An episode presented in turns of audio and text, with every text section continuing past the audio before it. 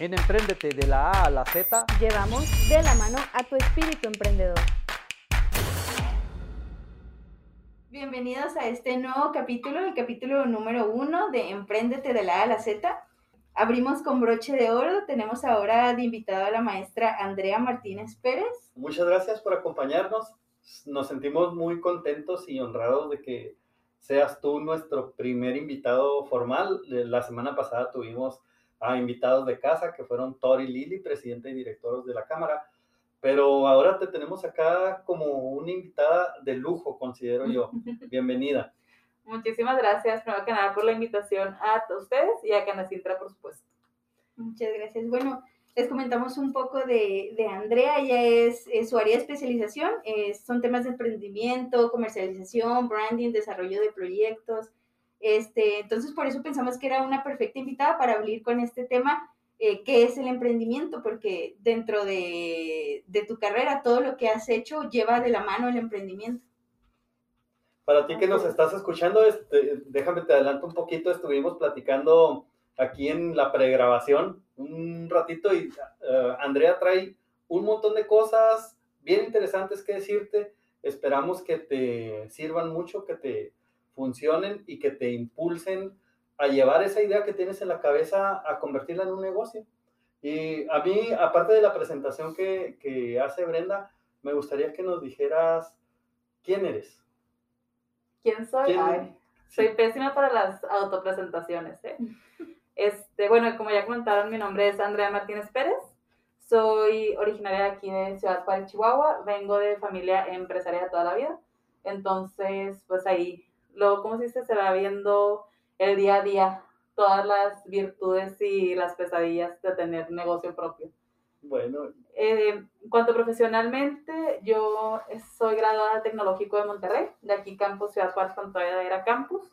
Ahí la verdad aprendí mucho, más que nada porque yo lo considero como un mentor al doctor Enrique Portillo, entonces él me dio la oportunidad de empezarme a meter más en lo que viene siendo la consultoría de negocios. Me empecé a invitar a proyectos, empecé a conocer de muchas industrias, muchos perfiles de trabajo, muchos tipos de empresarios, me empecé a dar cuenta de la realidad, de cómo funcionan las cosas, el cómo a ti te gustaría y cómo a veces las cosas, a mí me da risa, y ahí disculpen porque se van a dar cuenta que soy muy directa y sin filtro, a mí me sorprendió mucho cuando te gradúas, piensas que los adultos somos maduros, pero nada más es una secundaria grandota.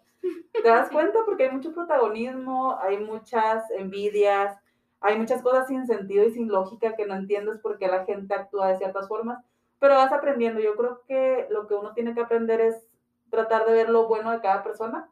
Si no ves nada bueno, completamente aprender a trabajar con esas personas, porque muy probablemente te las vas a seguir topando en el camino. Entonces tienes que aprender a trabajar con ellas para conseguir lo que tú estás buscando como un bien común, no tanto personal, sino el bien común de lo que tú estás convencido que quieres en la comunidad o en tu empresa. Eh, ahorita estoy apoyando con la dirección en tres clústeres, esta dirección operativa, que es el clúster de energía Chihuahua, el de inteligencia artificial y el de reciclables de Chihuahua, y apoyo ahí en la empresa familiar, y también tengo otra empresa con unos socios, entre ellos el doctor Portillo que ya mencioné, una ex compañera Tania Moreno y otros doctores de la UACJ que tienen que ver con consultoría y lo que vienen siendo soluciones cognitivas. Oh, pues estás varias, varios roles en juego y varios pelotas muy interesantes. Se ve una capirotada.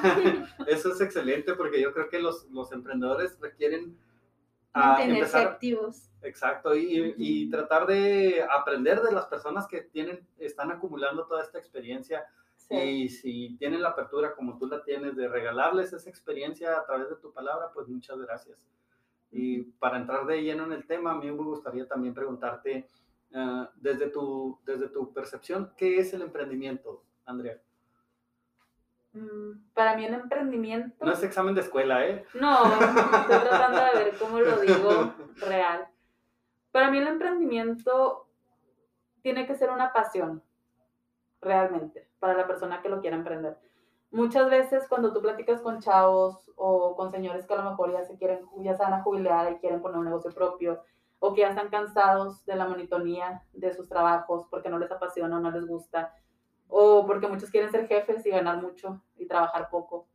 Entonces, el emprendimiento es una pasión porque trabajas más, a veces ganas menos, sacrificas muchas cosas personales y profesionales para llevarlo a cabo, sacrificas mucho tu autoestima a veces por recibir tantos nos y te la levanta como nunca un sí y te sigue motivando. Entonces yo creo que el emprendimiento es un maratón que se tiene que dirigir con la pasión que a ti te lleva a llevarlo a cabo y sobre todo es algo que no te va a aburrir porque siempre vas a estar, siempre hay algo nuevo que vas a hacer en el día a día, ya sea ir con un cliente, este, solucionar una problemática en la producción de tu negocio, un problema con, entre colaboradores, el hecho de ver si vas a invertir en una nueva máquina.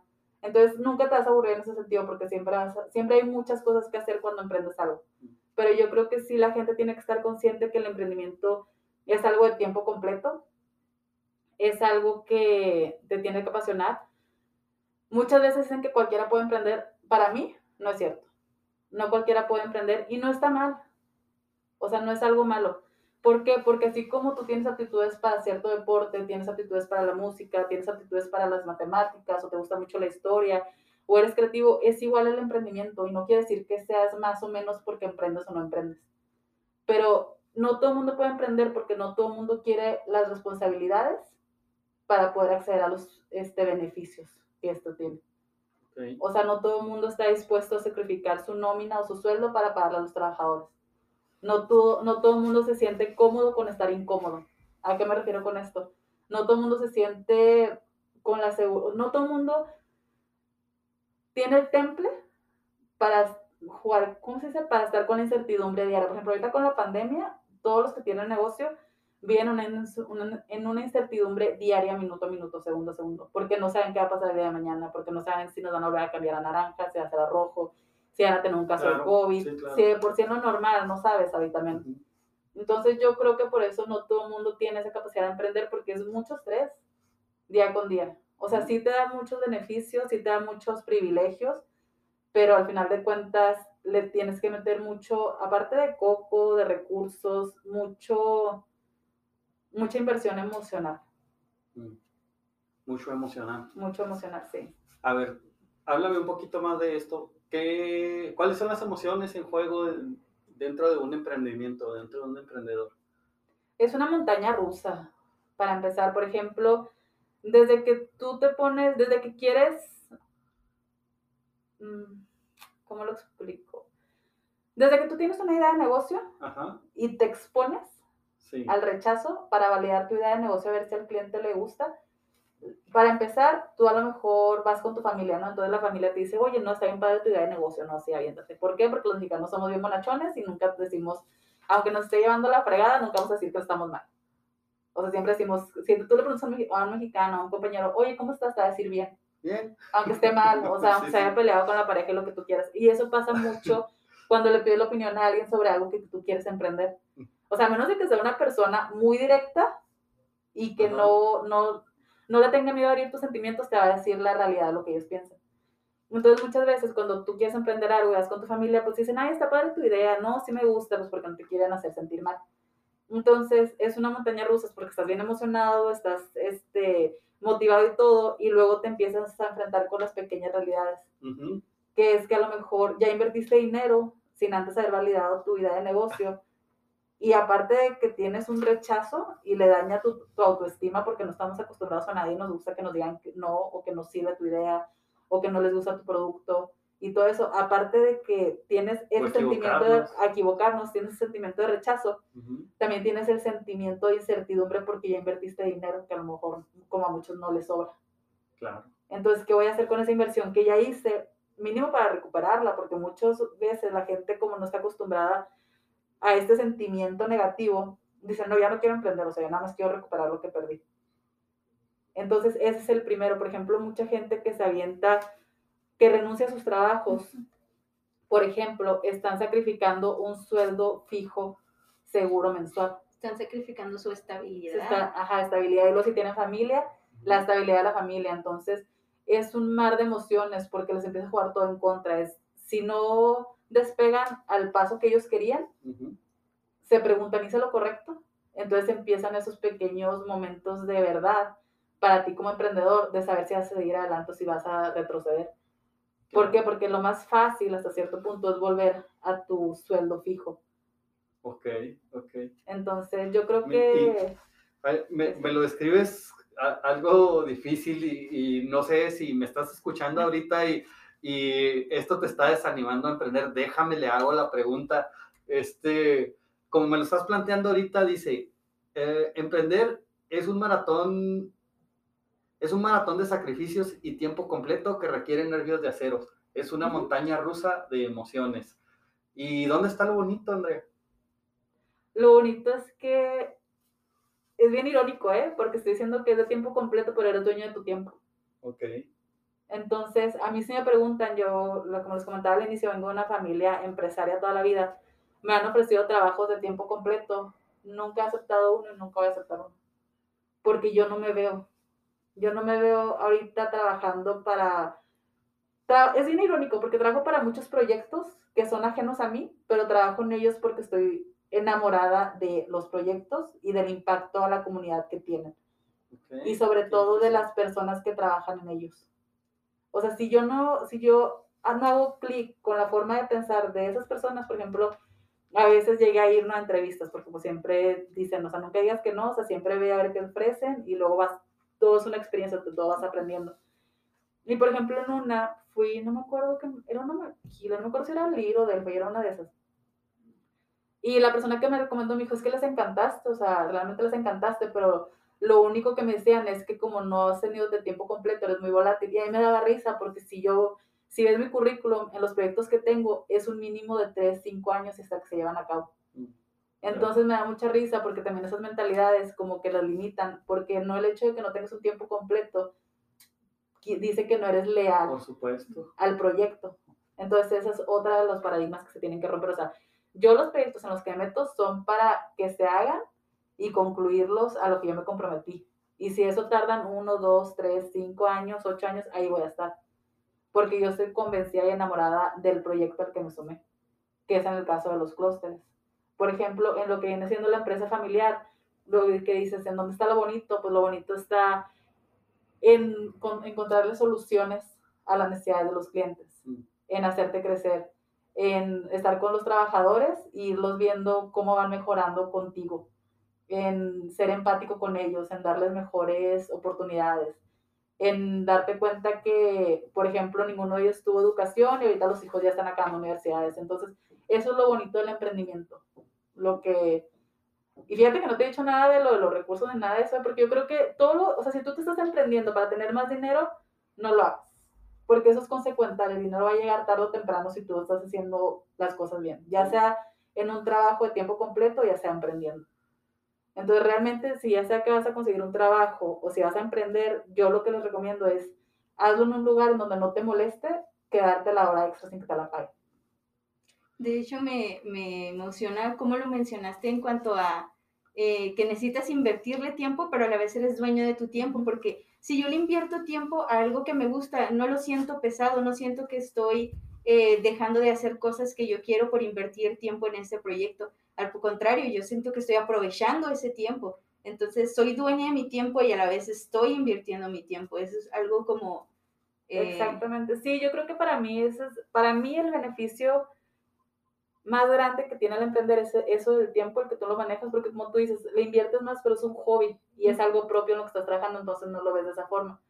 Y el hecho de que tú tengas la libertad de con tus tiempos manejarte y decir, bueno, sabes que hoy me voy a ir a tomar un café con mi mamá o con mi prima o con lo que tú seas o con lo que sea o un viaje o como que el emprender se me hace que te da la libertad para no desaprovechar las experiencias intangibles que muchas veces dejamos de lado por estar en un trabajo de tiempo completo que dependes de un superior para que te dé permiso.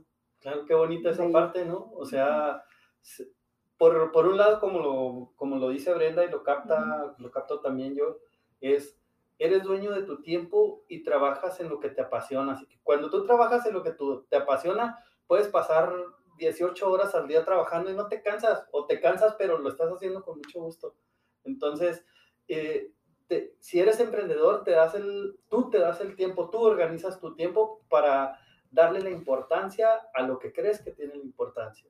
Es decir, si yo creo que hoy es importante ir con, ir- ir con mi mamá a tomarme un café, me doy mi hora y me voy y me tomo un café, ¿verdad? Si es necesario, cancelo una junta, cancelo X, aunque esto sea, como dijimos ahorita, un maratón de sacrificios, una montaña rusa de emociones, donde requieren nervios de acero, tú puedes también ser consciente de que hay cosas hermosas detrás del emprendimiento, como Sí. ser dueño de tu tiempo, como ver crecer a la gente. A, a mí me suena mucho la parte que dices y que me queda claro que, que- que la estás viviendo, de ver cómo esas personas que llegaron a ti a, a- buscar un trabajo, ahora, ahora son mucho más de lo que eran antes, como, como personas, ¿no? No que estudiar más o tener un trabajo o tener más dinero te haga más persona, sino simplemente hacer más lo que te gusta, ¿no? Y entonces, bueno, sí, montaña rusa de emociones, pero por otro lado, también tienes cierto control de lo que quieres hacer, ¿no? Sí, yo creo que es más eso, tienes control, si no es total, casi total, de lo, en lo que le quieres invertir, en tus tiempos, en a quién quieres apoyar, en todo eso. Entonces, por ejemplo, ahorita que comentábamos lo del tiempo, si, ¿por qué poner negocio? Por ejemplo, antes de la- empezar la grabación les comentaba de cómo empezó el negocio de mis papás. Ajá. Entonces, una de las razones por las cuales mi mamá y mi papá emprendieron es porque mi mamá quería aprovechar el tiempo con nosotros porque ella trabajó en Maquil. Entonces, pues es muy desgastante, son muy jornadas muy largas. Entonces, lo que ella quería nada más que el negocio le diera porque es que sí, sí tiene que ánimo. O sea, ellos venían de una familia muy humilde. Entonces, lo que ella decía mi mamá es que lo único que no podía faltar en su casa era comida a la cena, luz y el techo. O sea, de ahí en más, todo lo demás estaba, o sea, estaba padre y no lo iban a dar si podían. Y lo que ella quería era que estar en, con el negocio le brindaba la oportunidad de estar presentes con nosotros, o sea, de criarnos, de no perderse ningún partido de básquet, porque todos jugábamos básquet, ni ningún viaje, porque lo que ella no quería era que viajáramos solos. Y punto, o sea, por ejemplo, me, me da risa porque lo- los recitales del Día de las Madres, no recuerdo que mi mamá fuera, pero un partido de básquet de fin de semana o entre semana, no recuerdo que faltara ninguno. Entonces, pero esos son detalles muy bonitos porque te queda para toda la vida y haces unas relaciones más cercanas con tus papás porque son cosas que ahí estuvieron presentes. O por ejemplo, en la, en la escuela estaban ahí en la asamblea de padres, este, estamos en el Instituto México, entonces ellos en la, eh, en la coordinación que estuvieron donaron el letrero del gimnasio, o sea, como que se empiezan a involucrar en las cosas que para ellos tienen relevancia. Entonces creo que esas son las partes bonitas del emprender un negocio, o sea, que te permite a ti enfocarte en lo que realmente te gusta y para las personas que te importan. Y aparte la satisfacción, no solo de ver crecer el, el- tu proyecto o la visión que tú tenías, sino de superar los obstáculos. Bueno, yo siento que esa es como una de las satisfacciones más grandes que puede tener un empresario, el ver, me topé con esto, pero lo superé y aquí estoy y aquí sigo. Exacto, sí. Y, y por otra parte, ah, el dinero, ¿cómo es la parte con el dinero? ¿Cuánto tardas en empezar a, a ver que tus necesidades, ahorita hablabas de que tu mamá se preocupaba por la comida, por el techo y por la escuela de ustedes y fuera de ahí lo que les pudiera dar, ¿no? Pero ¿en, en cuánto tiempo puedes pensar como emprendedor llegar a, a ser sustentable, a tener esas necesidades básicas cubiertas y empezar a repuntar a lo mejor para invertir más, a lo mejor para un viaje, a lo mejor para... ¿Cuánto tiempo puede un emprendedor pensar en esto? Es que varía mucho. O sea, por ejemplo, hay emprendimientos que yo he visto que al mes les va súper bien, o sea, les pega y ya están cubriendo sus necesidades básicas, las primordiales, y ya hasta les da para lujos Ujú. o pensar en reinvertir. Yo creo que aquí no te puedo dar un tiempo exacto porque no existe. O sea, casi siempre lo que te dicen los libros es que si sobrevives los tres meses, ya puedes decir que vas a pasar a la segunda etapa, que es en donde estás alcanzando tu punto de equilibrio. Ujú. Lo que sí les puedo decir es que el tener un, ne- es, un negocio jamás te va a garantizar lo económico. Jamás. Ok. O sea, tú como emprendedor tienes que estar consciente que tienes que hacer tu presupuesto de lo que tú tienes que cubrir en tu casa, o sea, ya sea renta, gas, luz, agua. La otra cosa es que hasta que tú no tengas empleados de, este, que dependan de ti, tengas formalizada tu empresa, ¿a qué me refiero? Ante Hacienda, pagues impuestos, te puedas ir una semana de vacaciones sin que el negocio tenga que cerrar o se vuelva un caos, tú eres un autoempleado. O sea, tú te estás autoempleando, eres un freelancer, pero no eres un emprendedor. El, el emprendedor es aquel que genera un negocio que le está dando un beneficio a la comunidad, que está formalmente constituido, que está pagando sus impuestos y sobre todo que está generando fuentes de trabajo externas a tu familia. Entonces, volviendo a la pregunta, lo económico nunca está garantizado. Haz esa lista de tus costos fijos y necesidades. Deja otro presupuesto para tus gustos o un presupuesto para inversiones y ve ahorrando. Si hay vacas muy gordas, ahorra porque van a venir vacas muy flacas. Y eso es de ley. Siempre va a pasar eso. Entonces, lo que yo sí les recomiendo siempre que doy una consultoría a personas que está- están empezando es que mínimo tienen que ellos tener un presupuesto de colchón de seis meses ahorrado para sobrevivir. Porque nunca sabes qué va a pasar.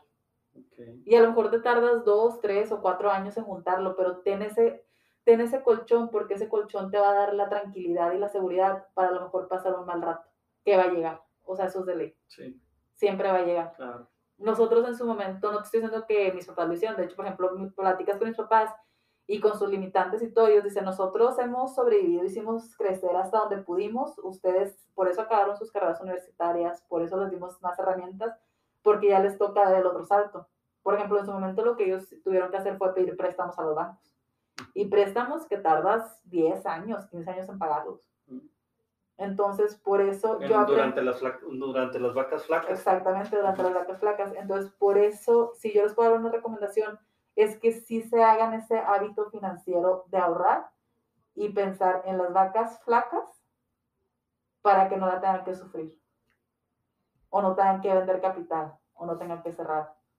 Muy bien, qué padre, qué interesante. Andrea, pre- preparamos una dinámica, no la preparamos, decidimos que queríamos aplicar una dinámica contigo que se llama fuego rápido. Esta, esta dinámica te, consiste en lo siguiente, te platico rápido, es, eh, yo digo una palabra y tú me respondes con una frase corta. ok. Es Con lo primero que se te venga a la mente. lo que se te viene a la mente, A ver ¿sabes? si no la riego. Este, cinco yo y cinco tú, Brenda, ¿te parece? Muy bien. Órale, pues. Entonces, empezamos. ¿Lista? ¿Tú o yo? Como guste. Órale, vas primero. Ok. Innovar. Innovar, verlo, ver lo extraordinario en lo ordinario. Negocio, Negocio, dolor de cabeza. Fracaso. Aprendizaje. amor, La familia. Emprender. Pues pasión. descanso, Los domingos. Disciplina. Un hábito. gozo, Gozo, pues lograr, ¿cómo se dice? Pues los éxitos, cuando alcanzas el éxito. Crear. Crear.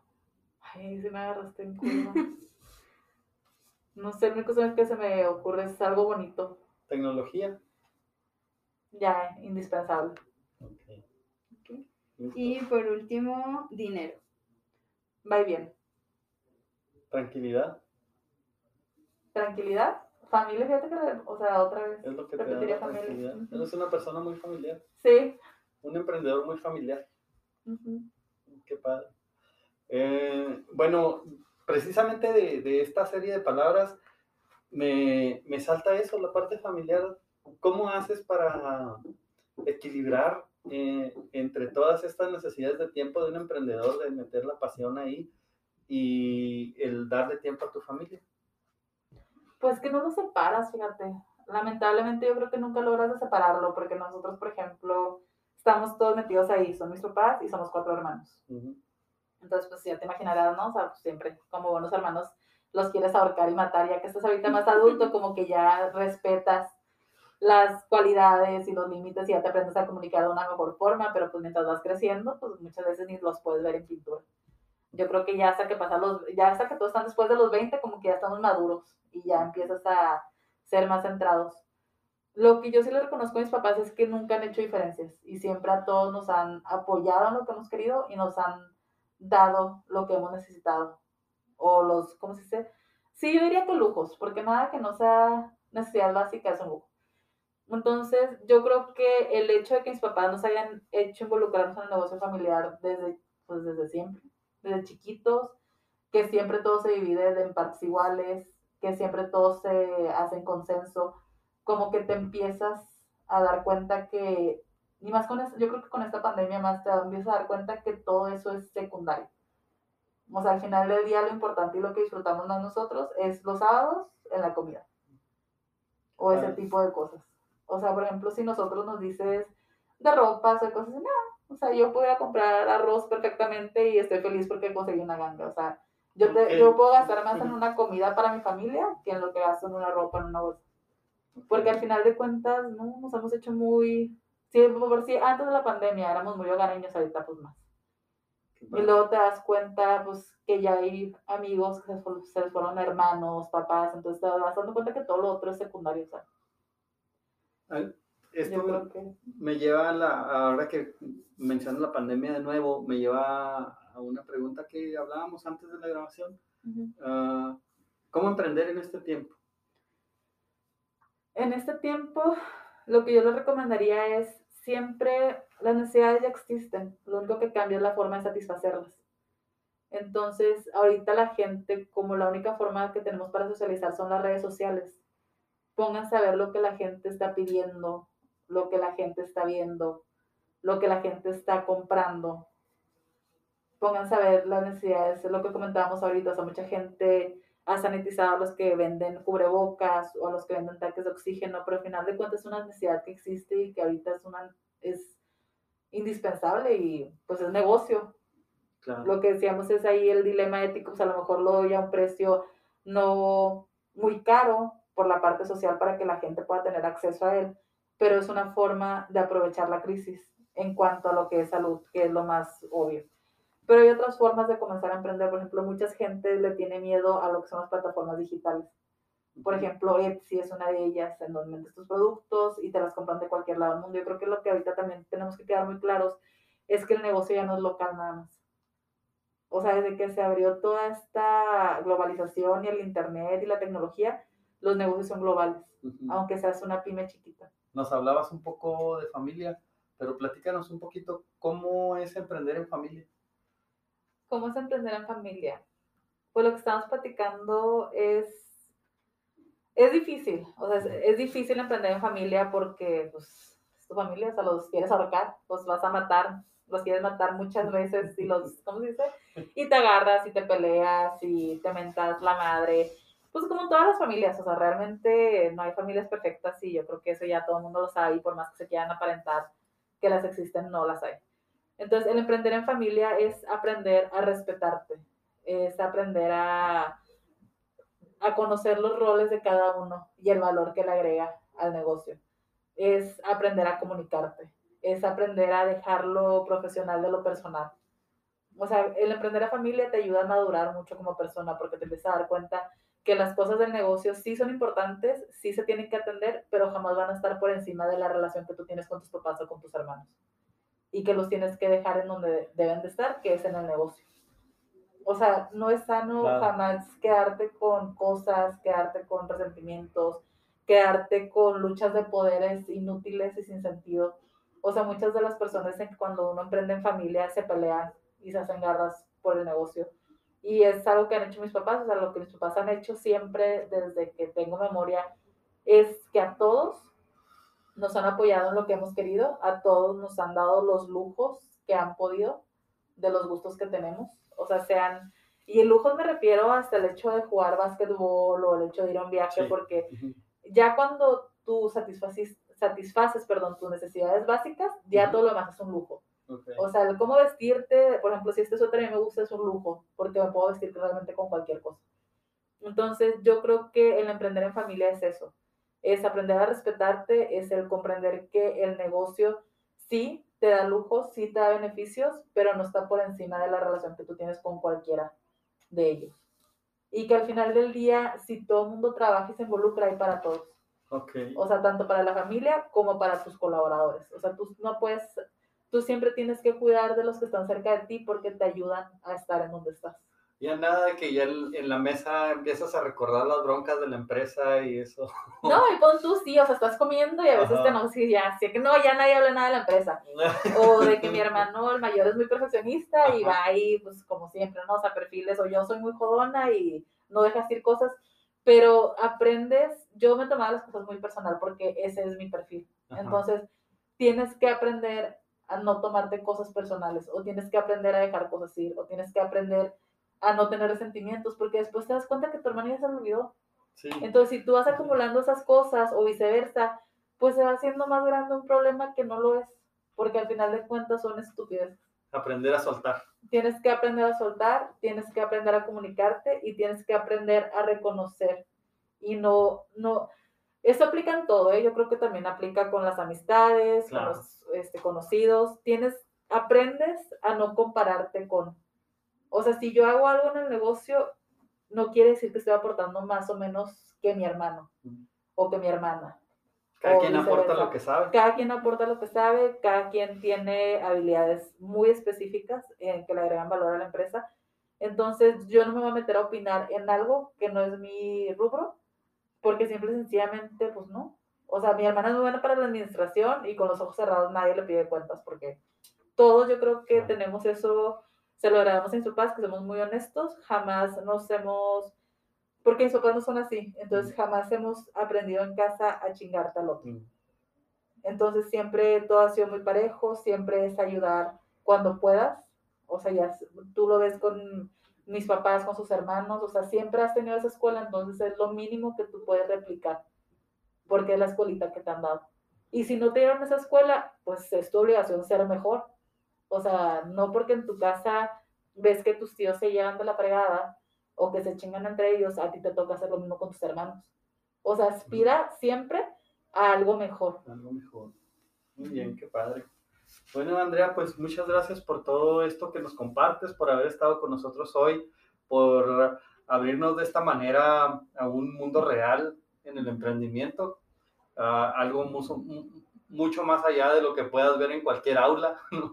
Este, nos vienes a traer la escuela de la vida, te agradezco mucho, Brenda. Y sobre todo que es importante, es lo que yo siento que la experiencia, más que lo técnico, la experiencia que una persona pueda tener en, sus vivencias, creo que es lo, lo que más enriquece cuando quieres aprender algo, cuando quieres eh, empezar algo, que te platiquen un poco de la realidad de lo que va vivir, no que te platiquen tanto de un tecnicismo, sino que te platiquen de la vivencia. Así es. Y a ti que nos estás escuchando, pues te agradecemos si ya llegaste hasta acá, es que te interesó el, el podcast y la entrevista con Andrea y acompañarnos, te agradezco mucho. Esperamos que esto agregue valor a tu vida, que agregue impulso para emprender y que muy pronto puedas ir formando esa empresa con bases más sólidas y más reales y más sustentables.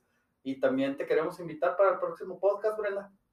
Eh, todos los lunes vamos a estar tentativamente. eh, el tema va a ser cómo empezar. Vamos a traer un checklist de cuáles son las, las cosas más importantes por las cuales tienes que comenzar y que tienes que empezar a, a planear si quieres emprender en algún proyecto. Recuerden también este, que nos pueden seguir en nuestras redes sociales. Estamos tanto en Facebook como en Instagram como Canacintra Juárez. Yo sé que te vamos a encontrar el entrevistado preciso para que nos hagas el checklist. Entonces aquí te esperamos la próxima semana para que nos acompañes escuchando este podcast Emprendete de la A a la Z. Muchas gracias. Muchas gracias. gracias, Andrea. Muchísimas gracias a ustedes por la invitación y disculpen si soy muy emocional, pero yo creo que ese tipo de cosas comentábamos antes de la grabación es necesario que las escuchen como son. O sea, sí es mi punto de vista, pero creo que si me escuché muy pesimista al inicio, sorry, pero no es, o sea, yo creo que son las cosas como son, porque mucha gente tiene una idea errónea que el emprender los van a ser millonarios de la noche para la mañana, van a entrar a trabajar a las 11 y a salir a las 3 de la tarde, no es así.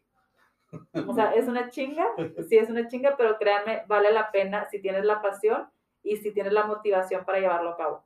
Pero sí le te van a invertir muchas horas, mucho sudor, muchas lágrimas, van a ver su autoestima en tela de juicio muchas veces, pero lo importante es que ustedes crezcan como profesionistas, aprendan a estar cómodo con lo incómodo y al final de cuentas se enamoren con su proyecto. Y ahí es cuando van a empezar a ver los beneficios de tener un emprendimiento. Muchas gracias. Pues gracias muchas a todos. gracias. Entonces nos Bueno. vemos el próximo lunes. Bueno, nos escuchan el Nos próximo escuchamos lunes. el próximo lunes. Muchísimas gracias. Hasta, Hasta luego. luego. Hasta gracias. luego. Esto fue Empréndete, de la A a la Z.